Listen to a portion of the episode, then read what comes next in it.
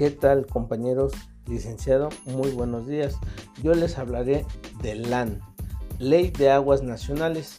Bien, esta ley tiene como objetivo regular la explotación, uso o aprovechamiento de dichas aguas, su distribución y control, así como la preservación de su cantidad y calidad para lograr un desarrollo integral sustentable en la nación.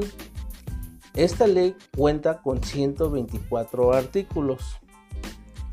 Ahora bien, esta ley es reglamentaria del artículo 27 de la Constitución de los Estados Unidos mexicanos en materia de aguas nacionales, la cual va a regular la explotación, uso, aprovechamiento de dichas aguas, también su distribución y control, tanto la preservación de su cantidad y calidad para lograr un desarrollo integral sustentable, aplicándose a todas las aguas nacionales, sean superficiales o de subsuelo.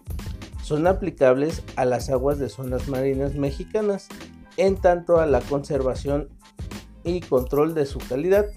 Claro está, sin menoscabo de la jurisdicción o concesión que las pudiera regir.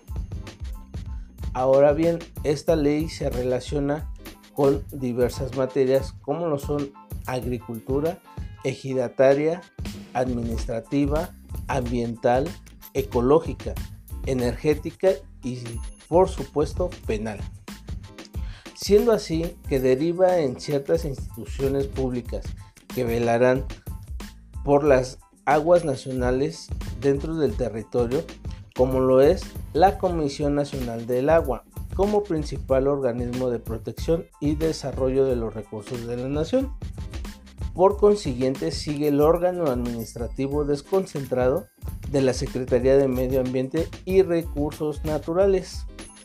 También la Procuraduría Federal de Protección al Ambiente, la Secretaría del Medio Ambiente y Recursos Naturales, como también los organismos de Cuenca, Servicios Meteorológico Nacional y la Comisión Federal de Electricidad para esta última con las energías renovables.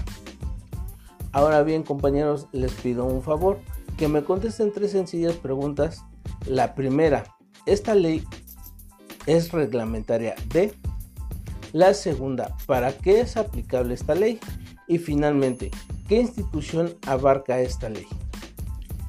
En conclusión, compañeros, el debido restablecimiento del equilibrio de las aguas nacionales solo se puede lograr con la debida protección y seguridad.